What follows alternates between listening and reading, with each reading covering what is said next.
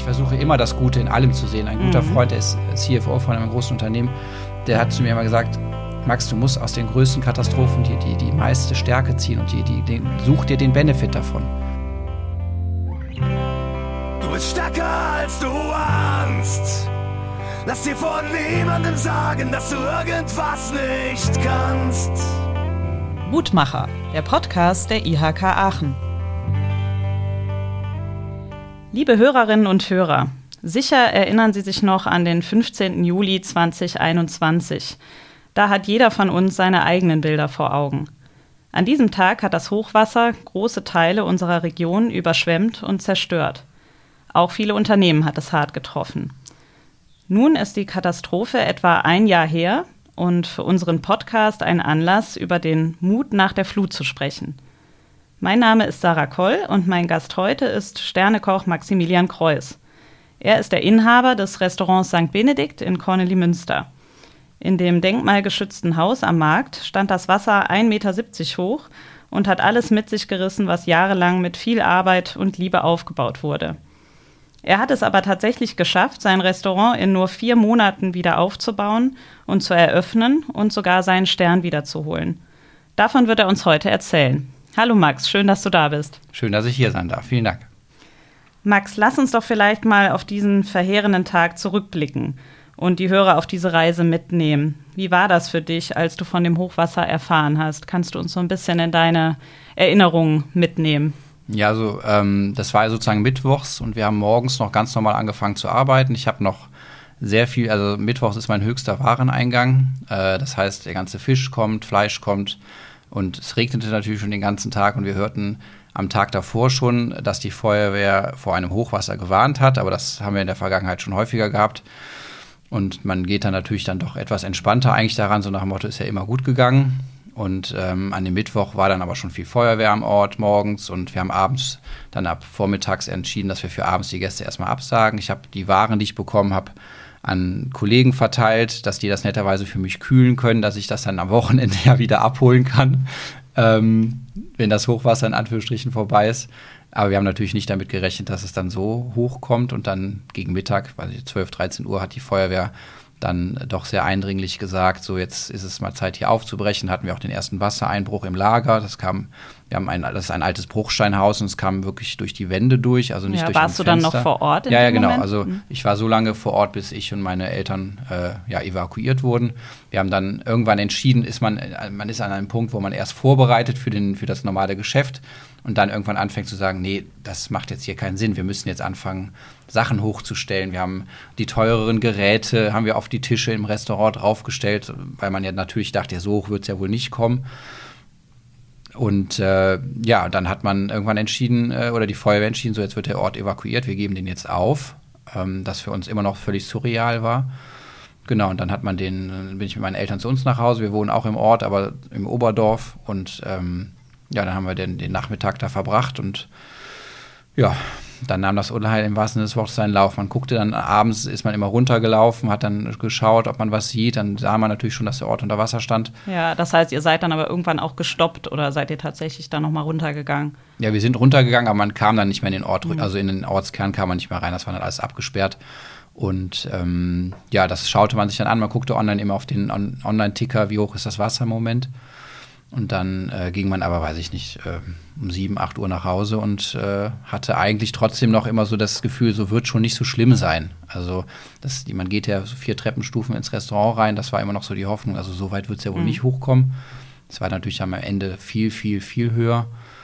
Ähm, ja, Wann war dann für dich so der Moment, äh, in dem du wusstest, okay, das ist eben nicht äh, so leicht wie gedacht und du musst jetzt handeln? Ja, also ich bin noch mal sehr spät abends runter und äh, da kam man eigentlich gar nicht mehr in den Ort. Bin dann durch so einen, ich kenne mich natürlich ganz gut aus da, durch so einen Schleichweg an eine Ecke gekommen, wo ich aufs Restaurant gucken konnte und da sah ich schon, okay, hier ist wirklich hohes Wasser. Dann fuhr da auch ein DLRG-Boot lang und da war für mich klar, okay, das ist jetzt hier äh, kein kleines Hochwasser, sondern schon massiv. Und dann bin ich nach Hause gekommen, habe mit meiner Frau gesprochen, meinen Eltern habe ich irgendwie das Gefühl, ich muss jetzt irgendwas machen. Äh, Das ist ja, ich bin ja Selbstständiger und da will man ja immer handlungsfähig bleiben und habe dann halt die Versicherung angerufen, habe gesagt, hören Sie mal, ich werde Ihnen morgen einen sehr großen Schaden melden. Ich hätte jetzt gerne schon mal eine Schadensnummer. Und das war dann die beste Entscheidung, die ich im gesamten Verlauf getroffen habe, weil dann nahm halt alles schon mal, ich hatte meine blöden Schadensnummer, wir sind ja in Deutschland und haben unsere Regularien und ähm, habe dann am nächsten Morgen, wo dann ganz klar war, wir konnten noch nicht in den Ort, aber es war ganz klar, es ist viel zerstört worden, ähm, mit einem sehr guten Bekannten telefoniert, der mir dann getippt gegeben hat, ja, dann ruf doch mal den und den Gutachter an. Und den habe ich dann auch schon angerufen und ähm, ja, so hatte ich dann sehr schnell die richtigen Leute an der Hand.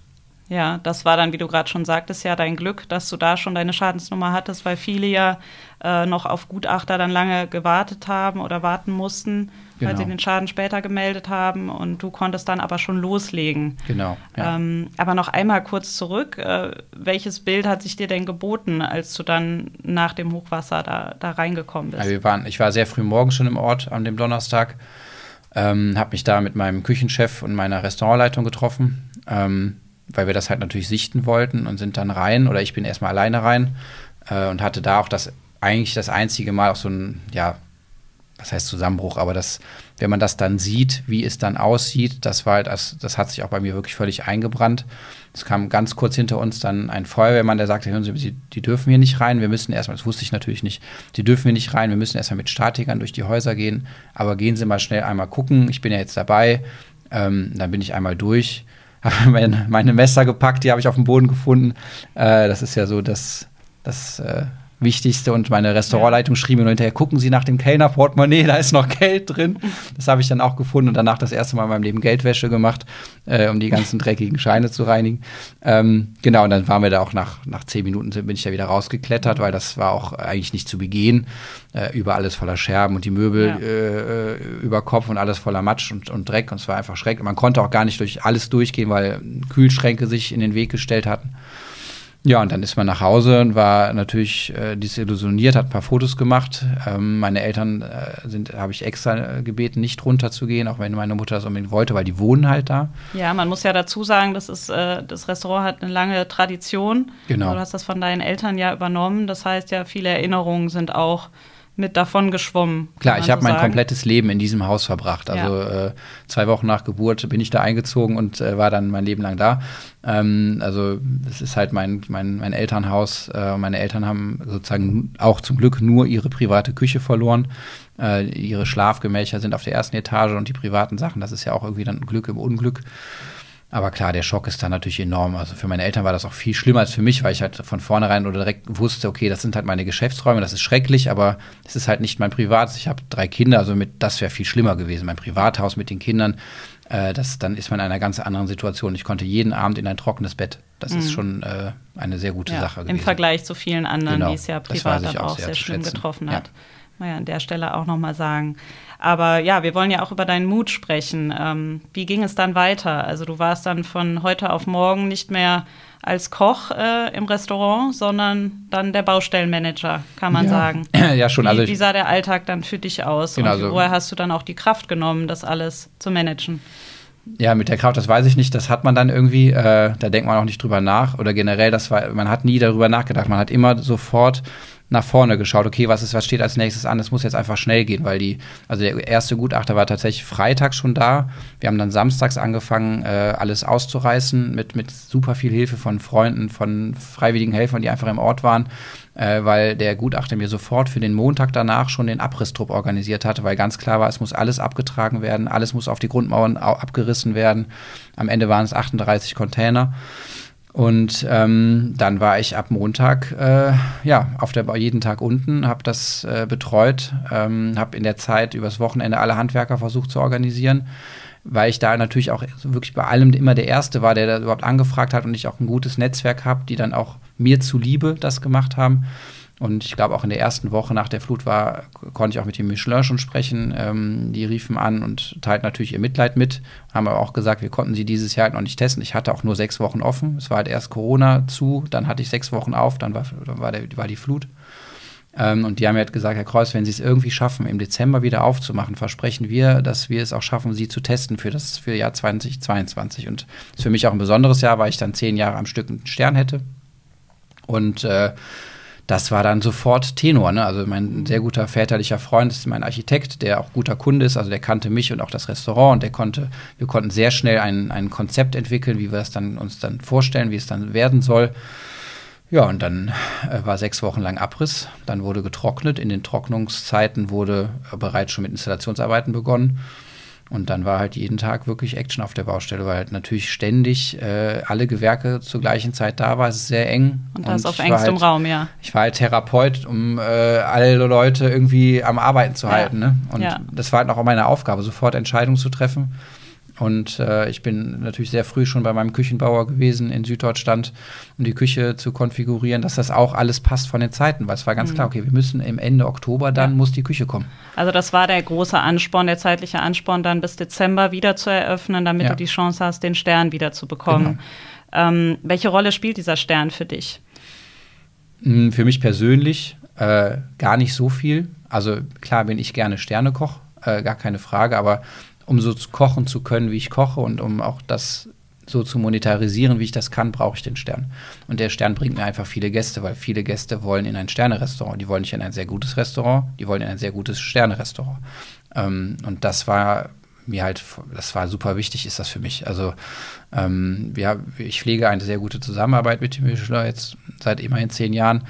Und ähm, das möchte ich auch weiterführen. Das, das ist ja mein Lebensinhalt, so zu kochen. Und ich es wäre halt blöd gewesen, wenn man dann ein Jahr aussetzt, aber es wäre auch nicht mein, es wäre dann auch egal gewesen. Also man hatte da schon so diesen Mut, wenn es dann halt nicht klappt, dann ja. ist das halt so. Aber ja, natürlich nie vor den Handwerkern. Ich habe immer, das war immer Ziel, weil alle haben natürlich am Anfang gesagt, Herr Kreuz, das ist ein Haus von 1755 beziehungsweise 1655. Sie sind bescheuert. Das geht nicht in vier Monaten. Mhm. Ne? Also wir haben wirklich bis Muttererde alles raus, alle Decken raus. Wir mussten Balken ersetzen, es mussten Stahlträger organisiert werden. Es ist ja nun mal schon Krise gewesen, was Materialien angeht. Äh, und da hatte ich einfach Glück ja. mit allem. Also ich hatte natürlich ja innerhalb des Umbaus nicht geklappt. immer Glück, ja. weil es hat natürlich auch vieles nicht geklappt und ich hatte sehr mhm. viele schlaflose Nächte. Ja. Ähm, im Nachhinein ist das, gehört das, glaube ich, auch mit dazu. Also wir haben insgesamt dreimal eine Spülmaschine bekommen, weil die dreimal nicht gepasst hat und die eigentlich alle vier Monate Lieferzeit hatten. Also das ging halt dann alles irgendwie, weil ich da auch die richtigen Argumente immer hatte und versucht habe, das war sehr freundlich, aber sehr direkt meine Wünsche zu äußern. Ja. Und ich hatte halt einfach super Partner. Es hat auch natürlich dann am Ende auch irgendwo Spaß gemacht, weil man hatte auch mit der Schreinerei Brammertz zum Beispiel aus, aus Aachen, aus Kollmünster, die, die haben für mich einen Riesenauftrag abgegeben, haben gesagt, Max, wir machen dir dein Restaurant. Mhm. Und äh, das auch dann zu entwickeln gemeinsam, das ist natürlich ein Riesenvolumen gewesen. Ähm, das hat aber so viel, das war halt wie so ein, wie so Ferienspiele also weil das halt, man hatte so eine unfassbar intensive Zeit. Man sah sich jeden Tag. Wie so ein Tag, eigenes Projekt, was man dann eigentlich ja, da neu ja, aufgezogen genau. hat. Plus ja, natürlich. Was aber natürlich ja mit deiner Existenz dann auch klar, letztlich zu tun hat. Ja. ja. Wie war denn dann der Tag für dich, als du wieder eröffnen konntest und du es tatsächlich geschafft hast, dann auch bis zu dem Datum, zu dem Wunschdatum also, zu schaffen? Es, wir haben, das war Mittwoch, äh, das war der erste Zwölfte. Uh, um 11.30 Uhr haben wir aufgemacht. Ich glaube, um 11.40 Uhr ist der letzte Handwerker hintenrum rausgegangen. Äh, ich glaube, das gehört auch so. Das eine Lampe fehlte ganz lang und die wurde dann per Express zugestellt. Äh, die Badezimmerlampe und ich habe schwarze äh, Toiletten für die Gäste mhm. äh, oder ganz dunkel Anthrazit und äh, ohne Licht ist das natürlich schwierig. Äh, und die letzte Lampe fehlt halt, aber das, es hat dann auch alles geklappt. Und dann ging es halt sofort los. Man war halt sofort wieder in seinem äh, Mut drin. Also wir haben ungefähr zwei Wochen vorher wieder angefangen zu kochen, weil man musste sich natürlich als Team wieder überlegen, okay, was kochen wir jetzt eigentlich? Ne? Man hat ja also diese Entwicklungszeit, die man sonst hat, die im laufenden Geschäft ja passiert, die hatten wir natürlich nicht. Man musste ja wirklich auf, dem, auf einem weißen Blatt anfangen. Aber das ging äh, überraschend gut und die Gäste haben das natürlich auch total gut mitgemacht und ich war ab dem ersten Tag voll. Und das war, es ist natürlich mein Geschenk, dass ich so tolle Stammkunden habe, die sich alle gefreut haben, wiederzukommen. Ja. Alle waren ausgezehrt sowieso von Corona und dann diese, jeder hat das verfolgt.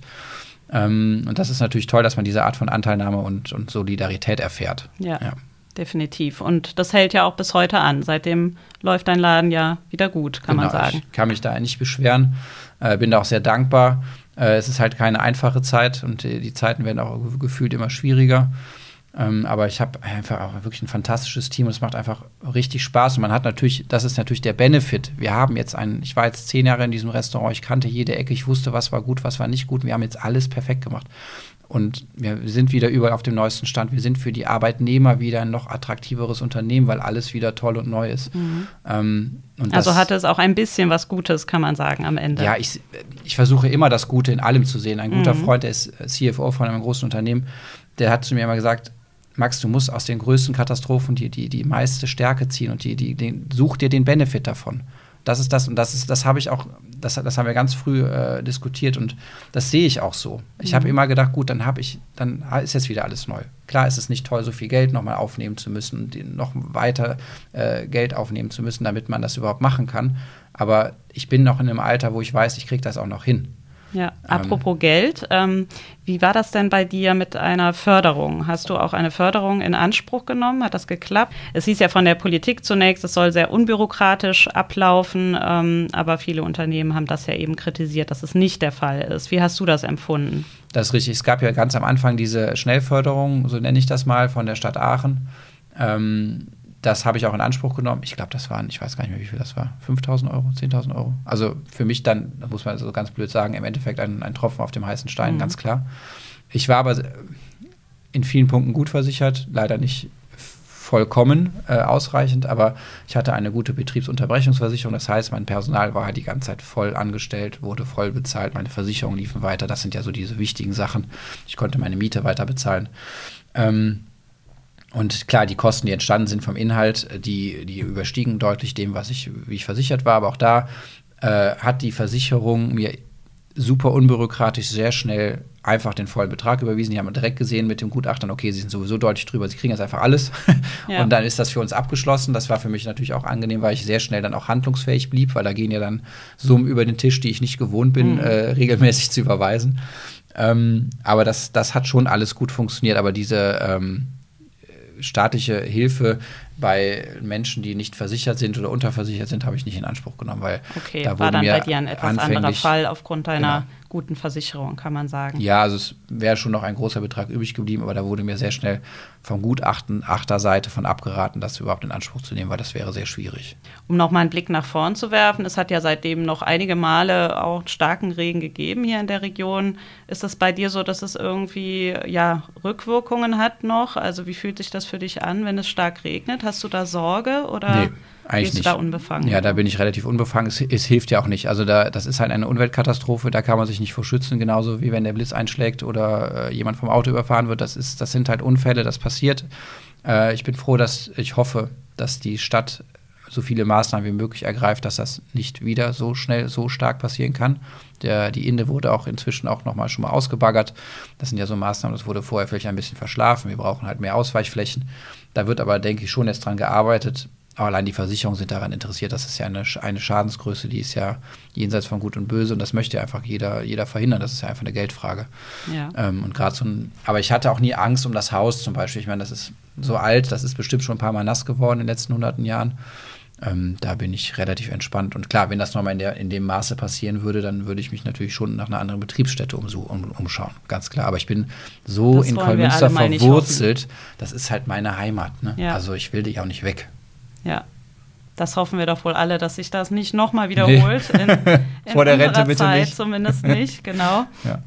Ähm, gibt es denn äh, noch weitere Visionen, die du hast? Du hast ja jetzt schon etwas Großes geschafft, kann man sagen, im letzten Jahr. Was sind so deine nächsten Pläne? Ja, ich bin zum Leidwesen meiner Frau sehr untriebig.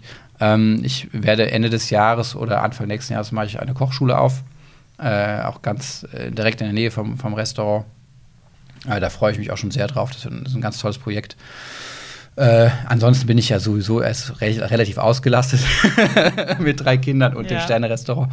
Ähm, ja, aber bin halt mit Leib und Seele Selbstständiger oder Unternehmer und äh, habe immer Freude daran, andere Menschen noch mehr Freuden zu machen und äh, ja. Ja, das äh, hören wir gerne. Das passt ja genau hier zu unserem Mutmacher-Podcast. Dann wünschen wir dir weiterhin viel Erfolg bei deinem neuen Projekt. Vielen Dank. Und vielen Dank, dass du uns deine Geschichte hier erzählt hast. Dankeschön. Und noch eine Info an die Hörer. Wer noch unter den Folgen des Hochwassers leidet und einen Antrag auf Förderhilfe bei der NRW-Bank einreichen möchte, muss diesen Antrag zunächst von der IHK prüfen lassen. Zusätzlich bieten die Experten der IHK eine Beratung zur Aufbauhilfe an. Sie vermitteln an Gutachter und prüfen die ersten Schritte. Also, melden Sie sich bei den Kollegen, wenn Sie Unterstützung brauchen. Mehr Infos gibt es unter www.ihk.de slash Aachen slash Hochwasser. Und ich freue mich, wenn Sie auch beim nächsten Mal wieder reinhören, wenn wir mit dem nächsten Mutmacher der Region sprechen. Und bis dahin bleiben Sie mutig. Du bist stärker als du ahnst. Lass dir von niemandem sagen, dass du irgendwas nicht kannst.